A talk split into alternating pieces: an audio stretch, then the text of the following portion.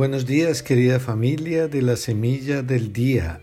Hoy es jueves 17 de diciembre de la tercera semana de Adviento. Y fíjense que el Adviento tiene dos tiempos eh, especiales que son la preparación remota y la preparación cercana a la Navidad, ¿verdad? La remota eh, la tuvimos hasta el 16, ayer miércoles. Y por eso hemos tenido todas estas profecías que van desde, desde el comienzo de la historia y vamos hasta los tiempos finales, y todo este recorrido que nos va recordando la iglesia. Y hoy se inicia la preparación cercana, ya estamos muy cerca de, de la Navidad, por esta semana es el gaudete, el rosado, ¿verdad? Y entonces las lecturas cada vez se van a enfocar más y más en el nacimiento de Jesús. Ya se nos ha hablado de toda la preparación, de todos los anuncios, de todas las profecías, y ahora ya nos vamos a ir preparando más y más en lo concreto para llegar al momento definitivo. Y la escena del Génesis en la primera de hoy, capítulo 49, nos prepara para el Evangelio, donde está la genealogía de Jesús. Y ciertamente eh, la salvación futura se perfila de un modo concreto en este poema, que es, lo coloca el autor en la boca de Jacob Jacob, el padre de los doce hijos, que más conocido las doce tribus de Israel. Y entonces él se está despidiendo de los hijos. Y de uno de esos hijos, Judá, de allí es de donde eh, surge la familia elegida por Dios para que de esa línea nazca el Mesías. Entonces tenemos las imágenes del león, del cetro, del bastón de mando, que indican que Judá, que más adelante pues se llamará Judea, en donde está Jerusalén, la capital, y Belén, que es donde nace Jesús, Judá dominará sobre sus hermanos, sobre su tribu y sobre las demás tribus. Ahora, en aquella época, este anuncio de Jacob se podía entender como cumplido en David y luego pues también en Salomón. Pero el pueblo de Israel muy pronto lo interpretó como referido al futuro Mesías. Así que podríamos perfectamente decir que la línea mesiánica, que esa promesa de, de la casa que jamás tendrá fin, eh, se cumple en David, pues es una línea que está ligada a la tribu de Judá. Y así, en efecto, aparece en Jesús de Nazaret, que es en el que se cumplen todas las profecías y esperanzas. Y tenemos hoy el Salmo 71, que es el salmo que habla del rey justo y de su programa de gobierno y que canta lo que es el estilo del rey mesiánico. ¿Cuál es el estilo del rey mesiánico? Siempre es la justicia, la paz y sobre todo la atención preferente por los pobres y por los humildes. Y también hay otro aspecto de, de este rey mesiánico, que es la universalidad. Este es el que será una bendición de todos los pueblos y bendecirá a todos los pueblos. Y lo proclamarán dichoso todas las razas de la tierra. Y en el Evangelio de hoy, que está tomado de San Mateo capítulo 1 del 1 al 17, puro al comienzo, usted abre el, Evangelio de San Mateo y ahí está la genealogía, eh, que él nos habla del, del árbol genealógico de Jesús, que tiene unos criterios diferentes a los de Lucas. Y no se trata, familia, de una estricta metodología histórica, que esto, no, no, no. Mateo organiza los antepasados de Jesús en tres grupos. Uno de ellos, eh, si lo ven al comienzo, está comienza por Abraham. Eh, en el segundo grupo de la historia eh, aparece David y en el último grupo aparece Jeconías, que fue el primero después, el primer rey después del destierro. ¿Cuál es la intención de esta lista? La, la intención básica de Mateo es demostrar que Jesús pertenecía a la casa de David. Eh, es la historia del adviento de Jesús, de la espera de Jesús de sus antepasados. Pero no es una lista como en una notaría, ir a hacer una lista, sino que lo que busca es ayudarnos a comprender mejor el misterio del Dios con nosotros, el Emmanuel, cuyo nacimiento pues nos disponemos a celebrar. Así que el Mesías esperado, que es el Hijo de Dios, que es la palabra eterna del Padre, que es esa palabra que se ha encarnado plenamente en la historia humana, ese Mesías está arraigado en un pueblo concreto que es el de Israel. Y esta es una gran diferencia con las historias mitológicas de los dioses eh, griegos. Los dioses griegos son invención humana, tú no les puedes hacer una conexión con nada de aquí de la tierra. Mientras que Jesús, Él tiene eh, toda una genealogía, hay una historia. Dios, del que no podemos, del que es divino, Él se hace parte de nuestra historia. Y así lo ha querido, pues pertenecer con pleno derecho a, a nuestra familia, a la familia humana. Y otra característica que vemos es que los nombres de, en esta lista, en esta genealogía, no son ni mucho menos una lista de santos. Ahí hay personas famosas, hay personas desconocidas, hay hombres y mujeres que tienen una vida muy recomendable, pero otros que no sirven de modelo para nada.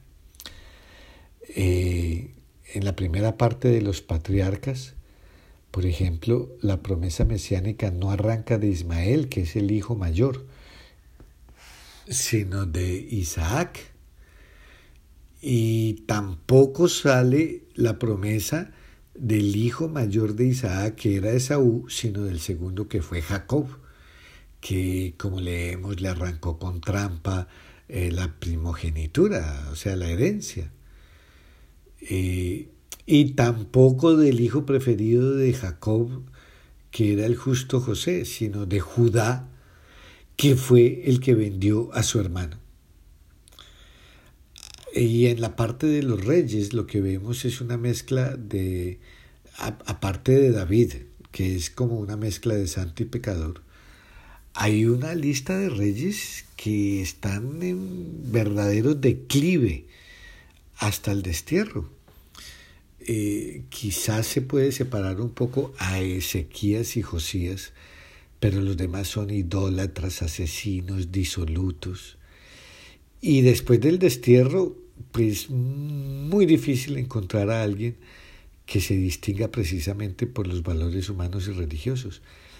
Pero la genealogía continúa hasta llegar a los dos últimos nombres, José y María. Y también en esa lista aparecen mujeres, aparecen cinco.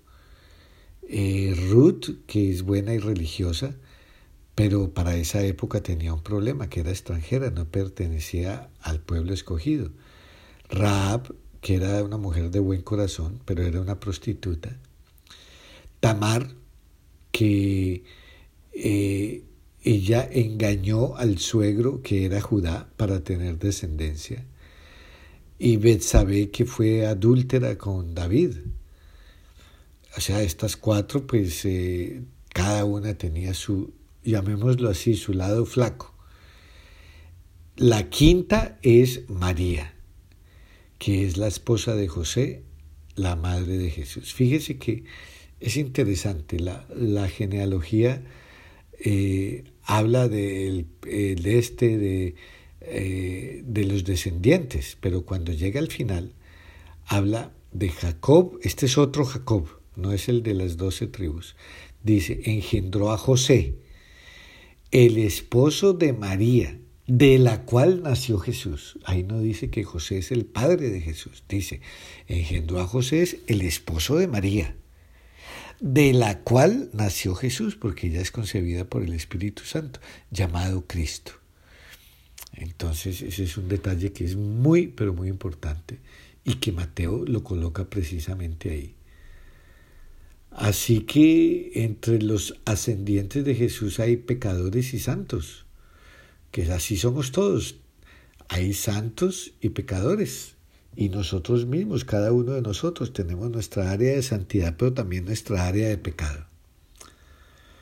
Así que vemos en esa genealogía que los pensamientos de Dios no son los nuestros.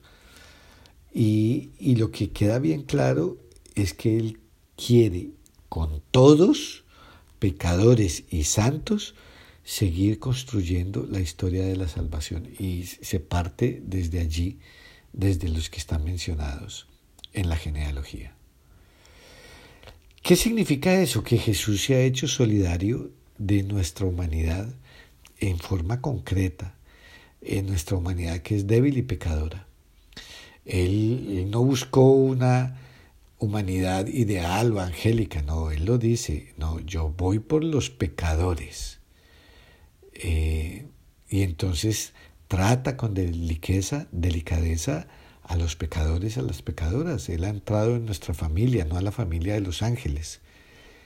Eh, y él no excluye a nadie, a nadie de su reino. Y bueno, ¿y nosotros qué tenemos ahí que ver? Bueno, que esta Navidad también la vamos a celebrar personas débiles y pecadoras. Eh, Dios nos quiere dar su gracia a todos nosotros eh, y a tantas personas que, que tal vez tampoco sean modelo de santidad. Pero a partir de nuestra situación, sea cual sea, Él nos quiere llenar de su vida y renovarnos como hijos suyos.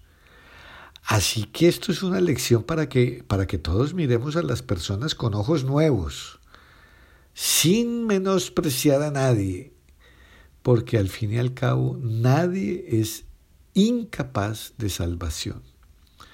La, miren, la comunidad eclesial nos puede parecer débil, la sociedad nos puede parecer corrompida, algunas personas nos puede parecer indeseables, las más cercanas llenas de defectos, pero ¿saben qué? Cristo vino precisamente por ese tipo de personas. Yo no vine por los justos, sino por los pecadores. Él vino a curar a los enfermos, no a felicitar a los sanos. Ellos ya tienen un lugar, ¿verdad? A los santos y los que ya no tienen, no, no, no. Él vino a salvar a los pecadores, Él no vino a canonizar a los buenos. Y esto debe ser es para nosotros motivo de alegría y de confianza. Eh, y además una invitación a la tolerancia y a una visión más optimista de las capacidades de toda persona ante la gracia salvadora de Dios. Así que, hermanos de la iglesia, puede que nuestra iglesia a veces no nos guste, puede que a veces nos escandalice, puede que a veces la rechazamos, pero ¿por qué? Porque es una comunidad frágil y débil. Pero esa iglesia, frágil y débil, es la que Cristo, a la que Cristo encargó de transmitir y de realizar aquí en la tierra el programa de vida de, de Él, de Cristo Jesús.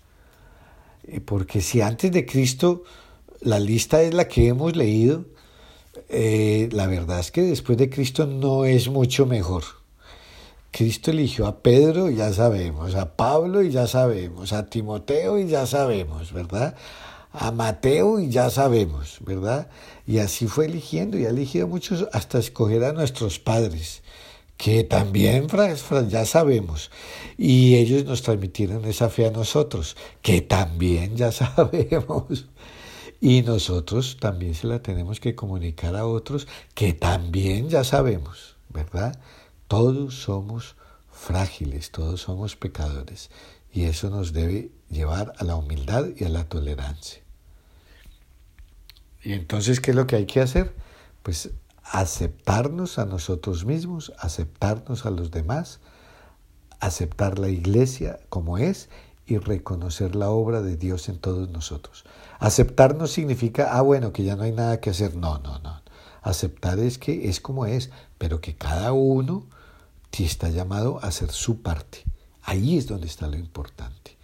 En medio de esa fragilidad de esos y de medio de la fragilidad mía, ¿qué puedo hacer yo para que esta iglesia, para que esta sociedad, para que esta familia, para que estos amigos, para que esta persona particular, cada uno de nosotros seamos mejores. Y seguramente que la Navidad la vamos a celebrar mucho mejor si nos hacemos solidarios de las personas que Dios ama. Y porque la salvación es para todos, para las personas normales, no solamente para los santos y famosos que hacen obras espectaculares o sorprenden a todos con sus milagros y con sus genialidades. Dios nos eligió a todos, personas débiles y pecadoras. Él no renegó de su árbol genealógico, porque allí hubieran personas indeseables. No. Todos deseamos tener la sabiduría de Dios y la gran sabiduría es ser capaces de ver a las personas y a la historia desde los ojos de Dios.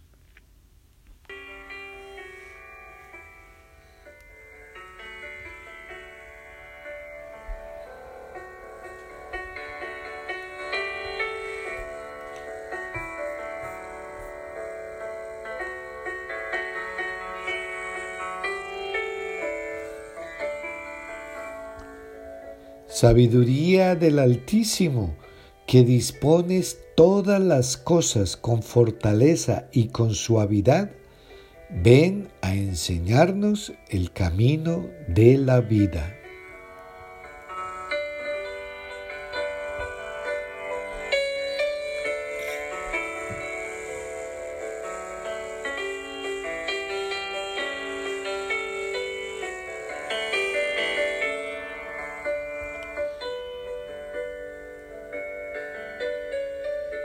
Y que el Dios de amor y misericordia te bendiga en el nombre del Padre, del Hijo y del Espíritu Santo.